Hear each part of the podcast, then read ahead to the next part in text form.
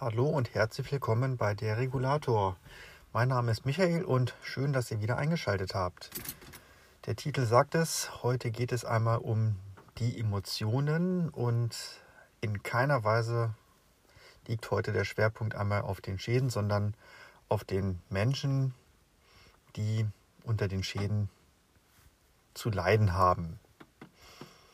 Ja, ich habe es auch schon paar Mal so angedeutet und in den letzten Folgen auch immer mal wieder thematisiert, was das so heißt, wenn man einen Schaden erleidet, hat und was das dann für Auswirkungen hat. Ja, also der Klassiker ist äh, einfach ein Wasserschaden, wodurch dann die Wohnung unbewohnbar wird.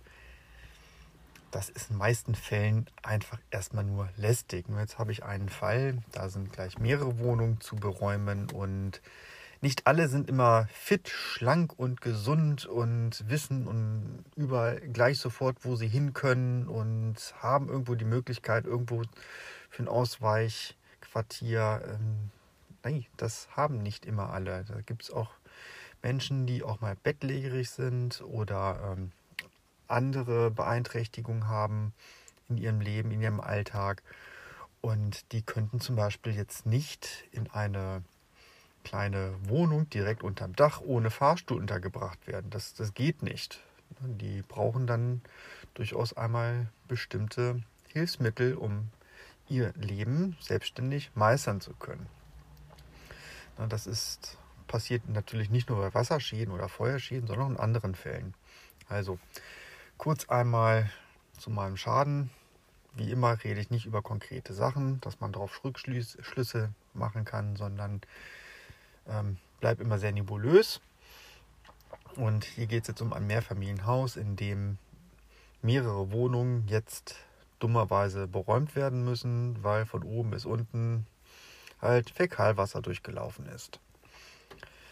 Und da kann keiner in seiner Wohnung bleiben. Also, ne, jetzt nehmen wir einfach einmal eine Familie, die da drin wohnt, mit zwei Kindern in einer Wohnung. Die werden ausziehen müssen. Und wenn man jetzt davon ausgeht, dass man in einer Landeshauptstadt den Schaden hat, wo man wir sowieso wissen, dass in so gut wie allen Landeshauptstädten in Deutschland und anderen Großstädten akuter Wohnungsmangel herrscht, haben die ein Problem, woanders unterzukommen. Man findet nicht mehr so einfach eine Bleibe. Ne? Und wir reden jetzt nicht von einer Übernachtungsdauer oder Ausquartierung von vielleicht zwei oder drei Wochen, sondern eher von drei, vier, fünf, sechs Monaten. Denn die Schadenbeseitigung, die dauert immer eine ganze Weile. Ne? Hört sich immer so schön an, dass man in sechs Monaten ein Haus bauen kann. Ja, ein Haus bauen kann man in sechs Monaten. Ein Haus sanieren in sechs Monaten komplett, das ist äh, schon eine Herausforderung. Es dauert wirklich so lange. Kann ich mal eine andere Folge drüber machen. Das sind ja noch die Leute, die es verhältnismäßig gut trifft. Die müssen sich nur darum äh, kümmern, dass sie woanders unterkommen. Und das schafft nicht immer jeder und da kann dann auch schon mal, können auch schon mal die Emotionen überschlagen wenn man dann jemandem sagt, du kommst jetzt erstmal aus deinem Wohlfühlraum, wo du dich wohlfühlst. Ne? Man richtet sich ja die Wohnung ein, um sich wohlzufühlen. Die meisten jedenfalls machen das. Und dann kommt jemand daher und sagt dir, Mädel, Junge, Familie, wie auch immer, das wird hier erstmal nichts werden mit drin weiter wohnen. Ihr könnt auch noch so sehr diskutieren und versuchen, irgendwo dann zwischen Handwerkern hin und her zu stapfen. Das geht nicht ihr müsst hier dummerweise raus. Und da fällt, fallen dann auch einige erstmal in ein Loch und haben dann auch Probleme, da was zu kriegen. Ja, das ist dann einfach elendig und ärgerlich. So, dann haben die das nächste Problem mit dem Abtransport ihres Hausrates. Wenn die keine Hausratversicherung haben, dann dürfen die sich in aller Regel selbst darum kümmern. Das ist dann natürlich wieder das nächste große Problem und auch ein Kostenfaktor. Das kostet Geld. Ihr müsst euch das wie ein Umzug vorstellen. Also einmal jetzt ungewollt, unfreiwillig aus den eigenen vier Wänden raus, alles einpacken, alles, was man hat, alle Möbel abbauen, rein in einen großen LKW und ja, wohin? Wenn man was hat, wunderbar, rein dort.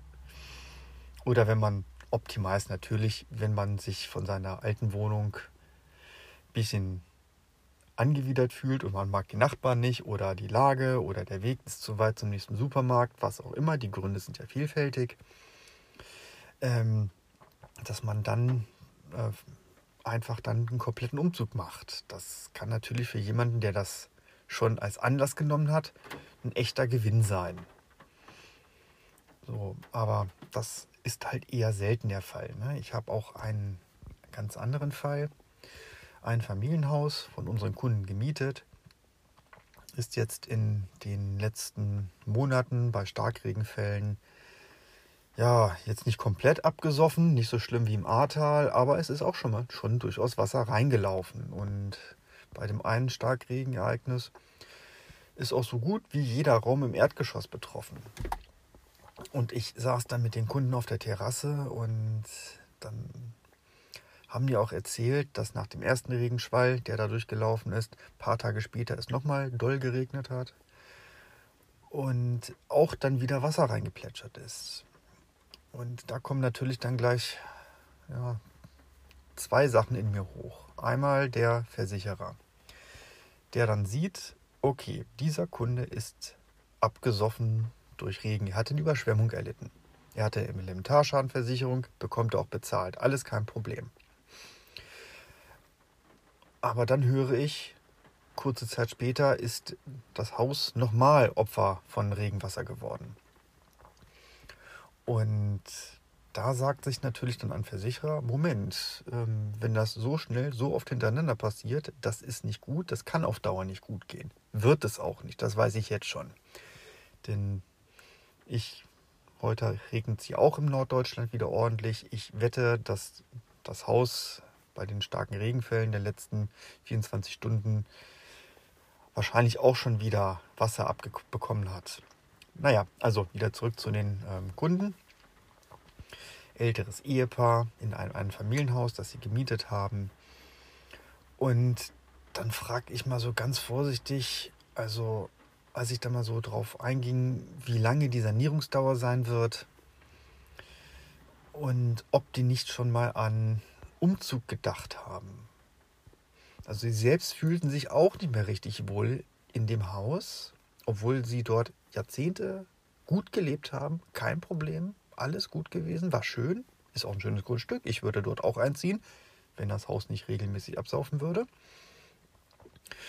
Ähm, aber es war für sie halt auch belastend. Und dann beim ersten Termin habe ich mal so gesagt, angedeutet, dann, ja Mensch, sucht euch doch eine neue Wohnung zieht woanders hin, fangt irgendwo da im Umkreis neu an, Familie, Freunde, dass die noch deine Umgebung sind.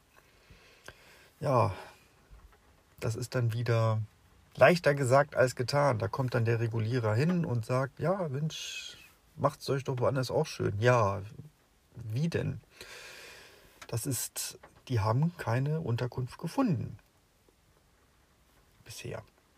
So viel ich weiß. Also die wissen nicht wirklich wohin und wollen auch wirklich nicht mehr in dieses Haus zurück. Und das muss man sich auch mal kurz auf der Zunge vergehen lassen, dass diese Emotionen, die dabei reinkommen, so irgendwie und irgendwann wird man damit natürlich umgehen können. Das verarbeitet man, das bewältigt man. Aber so diese Emotionen dabei, dass es man eigentlich dort nicht mehr sein möchte, aber die Umstände es halt nicht anders zulassen, weil ich nicht woanders unterkomme. Das kann für manche schon belastend sein. Ich habe es auch ähm, bei denen im Gesicht gesehen. Die waren auf der Suche, haben dort geguckt, Makler angerufen und was auch immer. Es war nichts, was für deren Verhältnisse erforderlich gewesen wäre, verfügbar in der Umgebung. Und wenn man dann wieder in so ein Haus zurückgeht, nach der Sanierung, das kann schon mindestens belastend sein. Aber das sind ja noch die Kunden, die durchaus dann ihr Hab und Gut und zumindest ein Dach über dem Kopf haben. Jetzt nehmen wir einfach mal die Personen, die bei den Hochwasserschäden in NRW abgesoffen sind. Ich war ja auch dort unterwegs, aber ich habe zum Glück nicht die großen Katastrophen gesehen, sondern noch die harmlosen.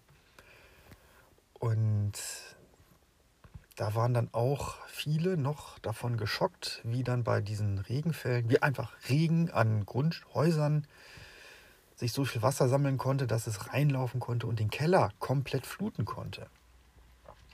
Das haben viele damals, vor zwei Monaten, als ich da war, noch nicht richtig verkraftet gehabt.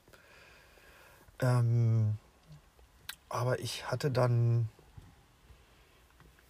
auch dann mal, weil ich ja, ich musste ja irgendwie mit den Menschen klarkommen, dann auch mal gesagt, so, ja, du hast einen abgesoffenen Keller, ja, das ist blöd, aber dein Wohnzimmer ist noch heile. Du kannst in deinem Wohnzimmer sitzen, du kannst abends Fernsehen gucken, du kannst auf der Terrasse sitzen und du hast oben im Dachgeschoss noch deine Schlafzimmer. Das war dann mal so ein bisschen ähm, kurz mal mit der Keule einschlagen und kurz auf den Boden der Tatsachen zurückholen. Dir geht es noch gut, anderen geht es richtig beschissen. Ähm, ist vielleicht nicht immer ganz nett von mir, aber ähm, so ein bisschen Realitätsschock ist manchmal in meinen Augen nicht verkehrt.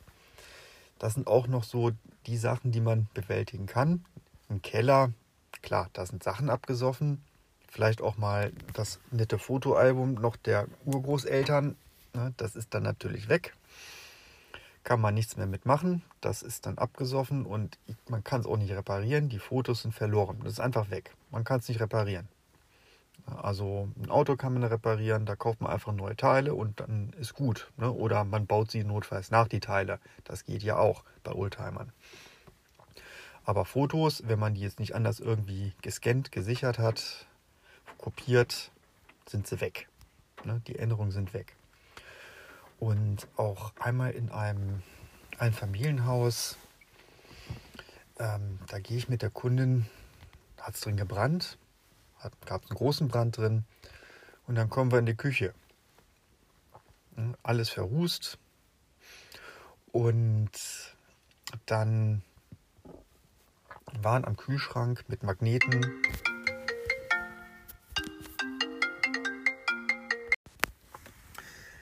Ja, da klingelte gerade mein Handy, hat nochmal ein Kunde angerufen. Und da muss man natürlich rangehen als Dienstleister. Das ist auch selbstverständlich. So, zurück zum Fall. Also ich bin mit der Kundin durch das verbrannte Haus gewandert und in der Küche sah sie die Zeichnungen und Bilder ihrer Kinder, die die im Kindergarten oder in der Grundschule, wo auch immer gemalt haben. Und die waren dort schön festgemacht mit den Magneten und die gute Frau war den Tränen nahe. Die fing wirklich an zu heulen, weil nämlich sie schon, schon realisiert hat, dass diese Sachen nicht mehr zu retten sind und diese Kinderbilder, die ihr emotional viel bedeuten, bedeutet haben, einfach dann im Müll landen werden. Die wurden entsorgt. Also man kann natürlich vieles retten, aber Kinderzeichnungen, die haben nun mal den Wert des Blatt Papieres, also ein paar Cent. Und das ist immer das, was die Versicherung ansetzen muss bei Werten von Sachen, was real etwas wert sein kann. Und dann ist halt natürlich jeder Handschlag und auch nur der Gedanke, so etwas zu reinigen und auch aufzubereiten und zu ähm, konservieren, ist einfach schon zu teuer. Also diese Bilder wurden einfach dann früher oder später weggeschmissen. Die landeten im Müll, in einer großen, einem großen Container. Und wenn man sich natürlich dann freut, dass das Kind kommt aus dem Kindergarten, bringt dann ein schönes Bildchen mit und überreicht es der Mutter Freude strahlend oder dem Vater. Das ist natürlich dann auch etwas sehr Persönliches und dass man dann das dann sieht, dass es untergegangen ist, diese Sache, das kann schon wirklich belastend sein. Ne? Aber ja, das sind dann so die Emotionen, da steht man dann daneben und ja, viel sagen kann man dazu nicht mehr. sollte man meines Erachtens auch nicht. Also ne, ich bin kein Seelentröster in dem Sinne. Ähm, da bin ich der falsche Mann, eine falsche Person zu. Denn ich bin Dritter, Außenstehender und ähm, werde nicht ähm, anfangen, äh, die Leute in den Arm zu nehmen und zu trösten. Das geht nicht. Man versucht irgendwie zu helfen. Es muss weitergehen, aber das, wenn es so weit geht, da sind dann eher Familienangehörige oder andere Freunde für zuständig. Und man kommt ja nicht gerade als Freund bei den Kunden an, sondern man ist ein Versicherer und äh, man will sein Leistungsversprechen, ne, wenn dir was passiert, zahlen wir, erfüllen und das auch vernünftig und gucken, dass auch zahlenmäßig alles passt am Ende. Ja, da gibt es dann aber auch manchmal noch durchaus negative Emotionen, die dann auch durchaus gegenüber der Versicherung zum Tragen kommen. Denn es passiert leider auch, so nehmen wir einen Klassiker, ne, Hausratversicherung unterversichert ohne Ende oder Gebäudeversicherung auch unterversichert. Und man hat keine Möglichkeit mehr, irgendwo einen, einen Cut oder Deal zu machen, so nach dem Motto, äh, tapezier die Wand selbst und dann bezahle ich dir das oder so. Da, das, ne, manchmal ist es so schlimm, da kann man dann nichts mehr machen. Und dann muss man auch manchmal dann erklären, ja, es tut mir leid, du hast hier einen Schaden von 20.000, 30.000 Euro. Und je nach Unterversicherung kriegst du halt einfach weniger Geld. Gut, mag sich der eine oder andere sagen, das ist erstmal nur Geld. Ja, ist es am Ende auch nur. Nur, was bedeutet Geld? Das weiß eigentlich jeder. Damit erkauft man sich halt ein angenehmes Leben oder irgendetwas. Irgendetwas, was man haben möchte. Und wenn jetzt jemand ne, kein Geld hat oder keine Rücklagen hat, um jetzt zum Beispiel bei so einem Schaden dann mal die Hälfte des Schadens, vielleicht 50.000 oder 15.000, wie viel auch immer, dann selbst zu tragen, wenn er ne, und keine Möglichkeit hat, es anders zu finanzieren, dann geht das schon mal auch durchaus gegen uns und ähm, ja, wir sind dann, meine Berufsgruppe steckt dann diese Prügel ein für einen Fehler, den jemand anders gemacht hat. Die Unterversicherung entsteht meistens durch die Kunden selbst oder durch den betreuenden Makler, der dann einfach ähm, dann die Summe falsch einschätzt. Also und jetzt klingt schon wieder mein Handy. Ja, da wurden wir gerade wieder unterbrochen. Also bei der Unterversicherung, ne, Versicherungssumme falsch eingeschätzt, viel zu niedrig und dann gibt es halt einfach weniger Geld beim Schaden. Das ist leider so. Ich habe mir das nicht ausgedacht und wir versichern Häuser und auch Hausrate Autos nicht pro Stück, wo man einfach sagen kann, ein Stück Auto oder ein Stück Haus oder ein Stück Wohnung kostet 500, 1000, 1500 Euro Jahresprämie, wie viel auch immer. Das ist ja eigentlich vollkommen idiotisch, das so zu machen, denn wir wissen ja alle, es gibt Mercedes, es gibt Skoda, es gibt äh, Schrottkarren, es gibt billige Autos, teure Autos, Autos, die gerne zu Schrott gefahren werden und also ein ganzes Zeugs.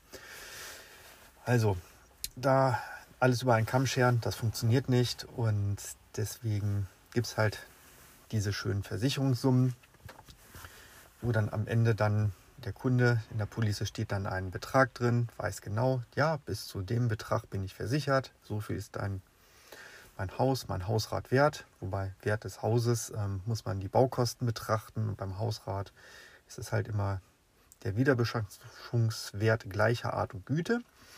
Ja, also da stoßen dann schon mal die Emotionen richtig nach oben. Denn was heißt es, wenn man dann auf mal weniger Geld hat? Ne, Geld ist ein knappes Gut bei den meisten von uns. Wir hätten alle gerne mehr. Und dann geht es halt einfach dann darum, an die Reserven, wenn sie jemand hat, oder er steht vor der Frage, wie finanziere ich den Rest hier, um mein Haus vernünftig wiederherzurichten. Und da können schon mal die Nerven durchgehen. Da muss man einfach ein bisschen cool bleiben. Das funktioniert nicht anders. Und damit ist erstmal, ist das einfach, ist kein schönes Thema. Ich spreche es auch nicht immer gerne an, aber es ist nun mal so. Ne? Und was auch immer wieder für Emotionen sorgt, sind Einbrüche. Die fangen, erstmal fängt es damit an, die Kunden kommen in ihr Haus oder in die Wohnung und bemerken, hier war jemand drin, der nicht reingehörte. Das allein ist schon mal ein Schreck. Denn die eigenen vier Wände, die eigene Wohnung, das eigene Haus wurde von jemandem aufgebrochen, betreten und durchwühlt. Und irgendwelche intimen Sachen wurden einfach durchwühlt auf den Boden geschmissen oder gestohlen oder zerstört.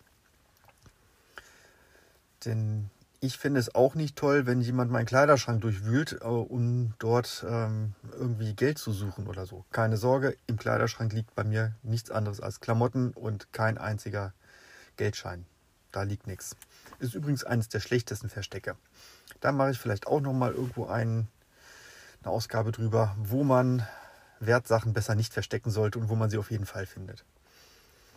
Ähm, also, das Haus wird durchwühlt, wird begangen, Sachen werden zerstört, Schränke aufgebrochen oder Schubladen aufgebrochen, alles Mögliche und dann ähm, munter auf dem Boden verteilt. Wer einmal so etwas gesehen hat, der weiß, wovon ich rede. Also ich, ich, rede jetzt nicht davon, dass einfach mal jemand einfach seine Socken oder die Jeans irgendwo in die Ecke schmeißt. Nein, da liegt dann alles auf dem Boden, wenn da so ein Täter gründlich ist. Dann durchwühlt er den Kleiderschrank, er räumt ihn aus, er durchwühlt die Kommoden auf der Suche nach Geld, Schmuck oder was auch immer. Und verteilt das Zeug dann einfach wieder auf den Boden. Ne? Also die räumen es einfach nicht weg, die Täter. Ne? Die sind dann nur ein paar Minuten drin. Also, die gehen durch euer Schlafzimmer, in euer Badezimmer, suchen dort nach Sachen. Und dieser Gedanke ist extrem belastend für manche Menschen. Extrem.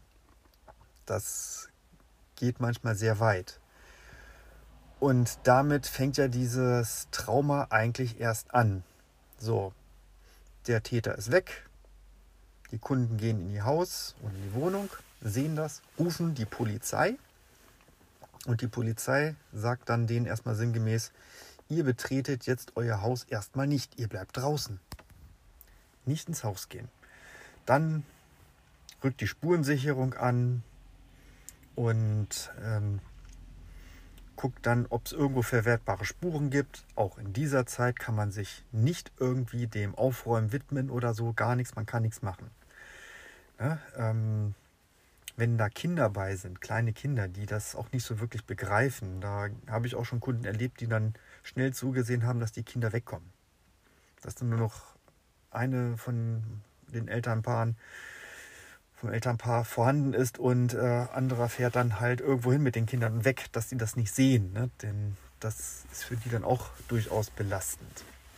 Wenn die dann so spitz kriegen, oh, da war jemand und hat dann irgendwie die, vielleicht die Puppe kaputt gemacht oder den Teddybären oder so oder irgendetwas anderes. Das, das geht nicht. Ne? Das ist halt einfach für Kinder dann auch durchaus ein Trauma.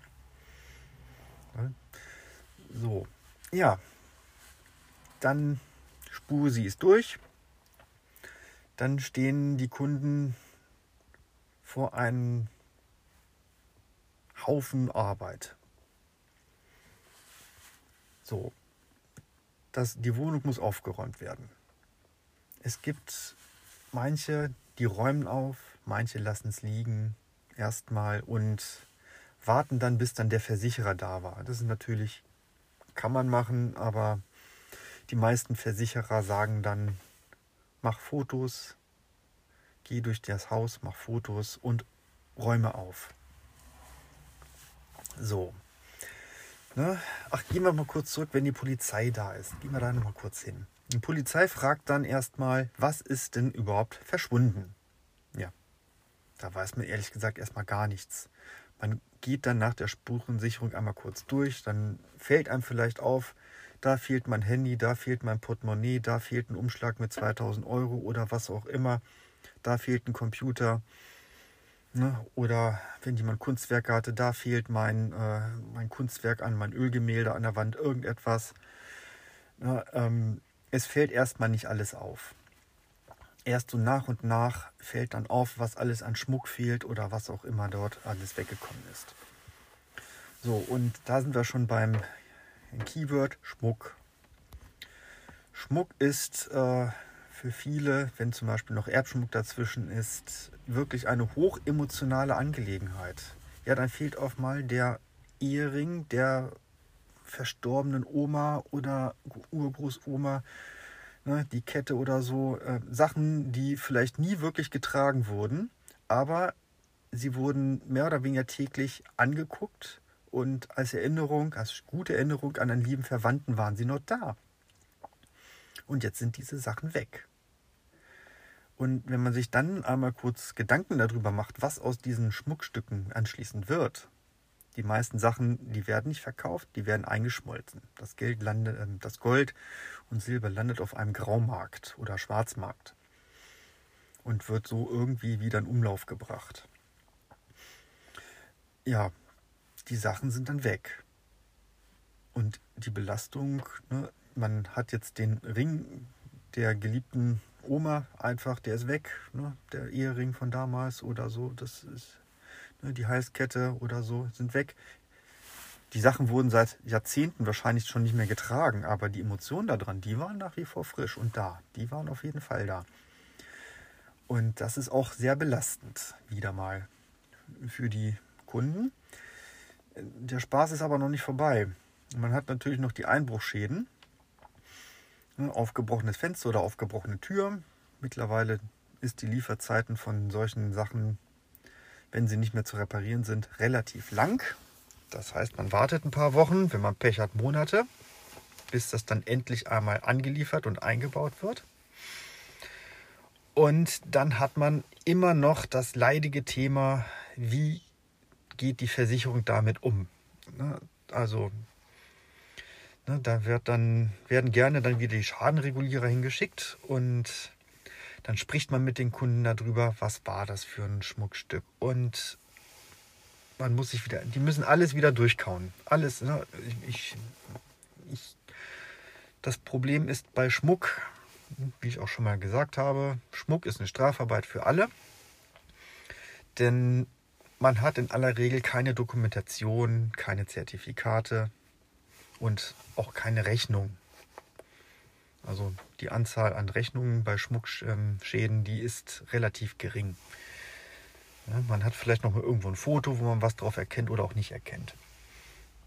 Ja, und dann redet man darüber und ähm, das muss man dann irgendwie versuchen mit einem Deal zu lösen. Anders funktioniert dieses Thema Schmuck nicht. Und da haben wir wieder die, ähm, die berühmten Emotionen dabei. So, jetzt hat man diesen Ring, der irgendwann vielleicht in 30er oder 20er Jahren angeschafft wurde. Normales bürgerliches, ähm, bürgerlicher Haushalt und dann über die Zeit ähm, gebracht wurde und der ist jetzt weg. Ja, und jetzt geht es darum, wie viel wert war das Ding? Den emotionalen Wert, den kann man nie erfassen, den kriegt man nie gebacken, also nie kann man nicht greifen, das geht nicht. Ne? Aber auch den materiellen Wert. Und man erschreckt sich, aber auch wenn die Goldpreise gerade sehr hoch sind, viel wert. Es waren jetzt zum Beispiel alte Schmuckstücke nicht. Und das muss man dann irgendwie natürlich dann wieder verkaufen. Die hatten nämlich dann einen anderen Goldgehalt. Da war dann mehr Silber oder was auch immer da noch mit drin. Ja, also früher wurde gerne 333er Gold verarbeitet. Heute sind die Goldanteile meistens etwas höher. Und da hat man dann schon wieder das nächste Dilemma und das muss man dann als Versicherer umgehen. Das kann man auch umgehen, indem man es einfach direkt nicht anspricht, sondern einfach dann en bloc, also über eine Komplettentschädigung am Ende redet. Ja, und ich habe das auch schon oft erlebt, dass dann die Kundinnen und Kunden nach solchen Gesprächen, ja, sie waren dann einen Schritt weiter. Und ich versuche dann immer mal dann so gegen Ende zu sagen, so, guck mal, ich gucke jetzt mal in die Glaskugel rein. Oder manchmal schon beim, beim Anfang, wenn man sich dann an den Tisch setzt und redet. Sofern man bei Corona sich zusammen an einen Tisch sitzt und reden kann, sage ich so sinngemäß, ähm, ich gucke mal in die Glaskugel. Ne? Ne? Das ist eine belastende Situation. Hier war jemand drin, das sage ich dann so sinngemäß. Und es war nicht schön, dass er ihr privates, ihre privaten Bereiche betreten, durchwühlt hat und eklatant respektlos behandelt hat. Ne? So, aber jetzt gucke ich mal weiter. Wenn wir uns auf irgendetwas, wenn wir den Schaden ne, mit wenn Sie den Schaden jetzt mit der Versicherung erledigt haben und dann auch noch die Tür oder das Fenster repariert ist, dann fällt die Anspannung von den Kundinnen und Kunden ab. Dann ist das weg, dann ist das Thema erledigt. Dann können sie es verarbeiten und abschließen. So haben sie dann über Wochen, wenn sie Pech haben, über Monate immer wieder diese Erinnerung an diesen Einbruch. Das werden sie nicht vergessen, aber wenn das dann gelöst ist und dann repariert ist, ne, dann sind auch die offensichtlichen Schäden weg. Klar, der Verlust bleibt, da, ne, da gibt es dann halt Geld für. Und ähm, ich erwähne dann auch gerne mal, ne, dass ich dann sage, ihr müsst euch den Schmuck nicht neu kaufen. Das habe ich auch schon ein paar Mal erlebt, dass dann wirklich haufenweise Schmuck einer Dame über Jahrzehnte angesammelt und angekauft ne, Geschenke von Ehemann und äh, Familie und was auch immer, ne, ähm, und über die Jahrzehnte gesammelt. Das hat die gar nicht mehr alles getragen. Das konnte man auch gar nicht mehr alles tragen, weil es einfach zu viel war. Also alles gleichzeitig sowieso nicht, aber manche ähm, Formen oder so werden auch mal un unmodern. Ne? Das passiert. Vielleicht werden sie auch später mal wieder modern. Dann kann man sie auch wieder problemlos nehmen tragen, ohne dann halt gleich als völlig veraltet zu gelten. Und dann sagte ich mal so, ja, Mensch, ihr könnt mit dem Geld doch eine schöne Reise machen. Und dann, oh, super, klasse. Ne, da hat sie sich dann wieder gefreut. Mensch, das ist ja eine ja, gute Idee. Ne? Und dann ne, eine Reise ist natürlich auch was Schönes, wenn man dann was sieht, man noch fit und gesund ist und dann irgendwo hinfährt, wo man schon immer mal hin wollte und dann einen Ort genießen darf. Das ist dann so ein positiver Abschluss eines extrem negativen Ereignisses, das man eigentlich nicht haben wollte. Weder der Versicherer noch der Kunde. Ja. So, das sind halt ähm, die Emotionen, die dabei raufkommen. Also oft sind es halt wirklich dann der Verlust von etwas, von einer geliebten Sache. Bei mir geht es ja meistens um Sachen, und nicht um Personen. Oder halt ähm, der Verlust von Geld oder ne, halt Erinnerungen, die dann irgendwie vielleicht weg könnten, da weg sein könnten, weil man das Erinnerungsstück nicht mehr hat. Das höre ich mir an und ähm, kann aber auch nicht mal allzu viel dazu sagen. Will ich auch gar nicht. Ich bin halt kein Psychotherapeut. Ne. Ich fahre nicht mit einer Couch durch die Gegend. Ich muss halt zusehen, dass die Schäden geldmäßig vernünftig und angemessen abgerechnet werden. Das ist mein Beruf. Ja, ich überlege noch, wo nochmal so die Emotionen hochkochen. Jetzt mit Ausnahme von Wohnungsverlust oder Schmuck. Jetzt haben wir wieder viel über Einbrüche und Schmuck geredet, was gar nicht so viel passiert ist.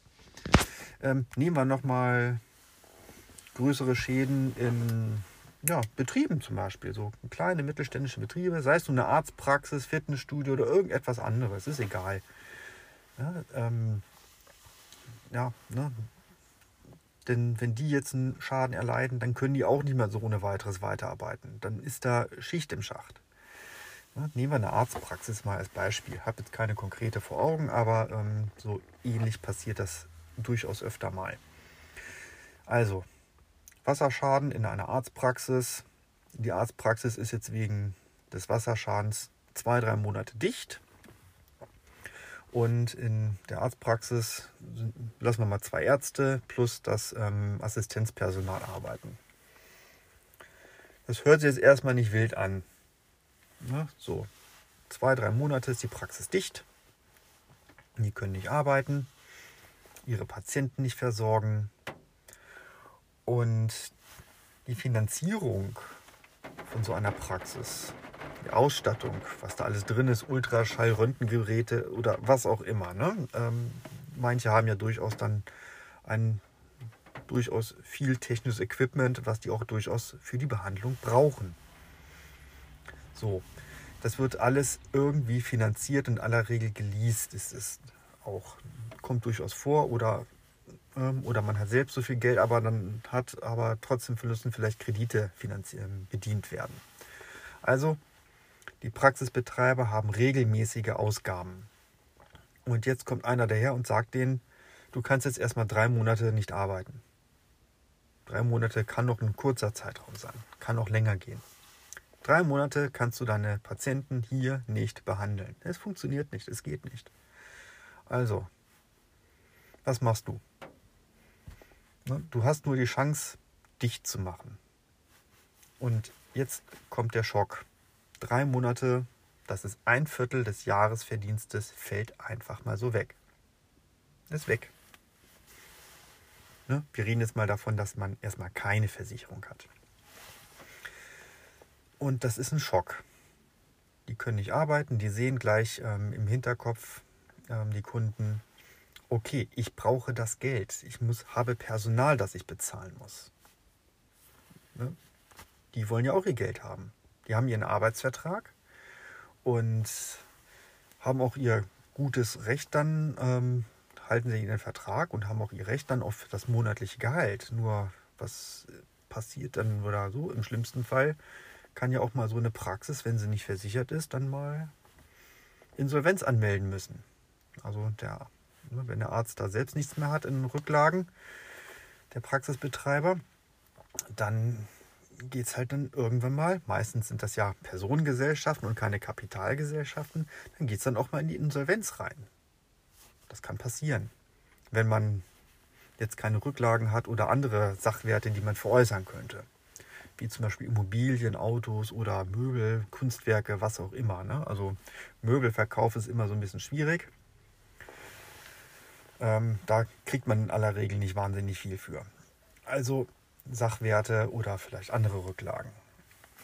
So, da geht es dann schon mal so durchaus auch einen gestandenen Mediziner oder Medizinerin durchaus so ein bisschen an die Nieren, wenn die dann beim Wasserschaden so mitkriegen, dass sie dann einfach mal dicht machen dürfen. Und ne, dann haben die dann auch dann die Befürchtung, Mensch, was mache ich mit meinem Personal? Das muss ja bezahlt werden. Und da hängen auch, man sagt ja immer dann nach Arbeitgeber, Arbeitgeber, wird ja gerne drauf rumgeritten. Ähm, die Personen, die ich kenne, die halten ihre Arbeitnehmer, ihre Angestellten durchaus für sehr kompetent und schätzen die hoch und deren Leistung schätzen die auch hoch ein. Ne? Die wissen, was sie an denen haben und äh, haben für, spüren denen gegenüber auch ein gewisses Maß an Verantwortung. Hört sich jetzt ein bisschen komisch an, aber das gibt es wirklich auch in unserer heutigen Zeit. Ja, dass man, ja, man arbeitet ja nicht aneinander vorbei als Arbeitnehmer und Arbeitgeber, sondern in aller Regel zusammen und man hat ein gemeinsames Interesse, der Betrieb muss laufen, ne, damit alle entsprechend dann ihren Teil vom Kuchen abkriegen können. Über irgendwelche Gehaltsvorstellungen, so will ich jetzt gar nicht philosophieren. Das ist ein anderes Thema, da sollen sich auch andere drüber unterhalten. Das ist nicht meine Welt. Ja, ja ähm, da kann das schon mal so gehen. Ähm, ich habe dann selten mit dem Personal in der Praxis zu tun, mit dem angestellten Personal, sondern dann nur halt mit den ähm, Geschäftstreibenden, Führenden, also mit den Praxisbetreibern. Und ähm, die gucken dann manchmal schon relativ geschockt. Äh, und wenn das dann das Personal wüsste, was dann so auf sie zukommt, dann werden die wahrscheinlich auch manchmal ziemlich geschockt. Aber wie die das aufnehmen, das weiß ich leider nicht. Das habe ich noch nie erlebt. Ich gehe aber davon aus, dass sie dann auch durchaus dann auch vielleicht dann Ängste haben, ob die dann in vier, fünf Monaten noch einen Job haben, noch Arbeit haben, um dann ihre eigene Rechnung oder Miete zu bezahlen. Das ist das nächste Problem. Was weiter, also nachgelagertes Problem. Ne? Also, ne, denn da gibt es ja dann zum Glück auch die sogenannten Betriebsunterbrechungsversicherungen für Gewerbetreibende. Da wird dann quasi der Gewinnausfall ersetzt, den ein Unternehmer hat und erleidet. Und dann, dass er dann weiterarbeiten kann, danach, wenn es weitergeht. Ne? Da gibt es dann noch durchaus andere Schwierigkeiten, aber Thema Betriebsunterbrechung ist wieder was ganz anderes. Ähm, kann ich auch mal eine Folge drüber machen. Das ist auch durchaus interessant, was da manchmal so ähm, rumkommt und was da passiert. So. Das soll es jetzt zum Thema Emotionen auch erstmal gewesen sein. Das sind ja durchaus, ist durchaus länger geworden. Dann wünsche ich euch noch einen schönen Nachmittag. Der Regen hat jetzt mal bei, hier im Norddeutschland nachgelassen. Der Sturm scheint auch langsam ein bisschen nachzulassen. Die Sonne ist draußen und bis zum nächsten Mal. Tschüss.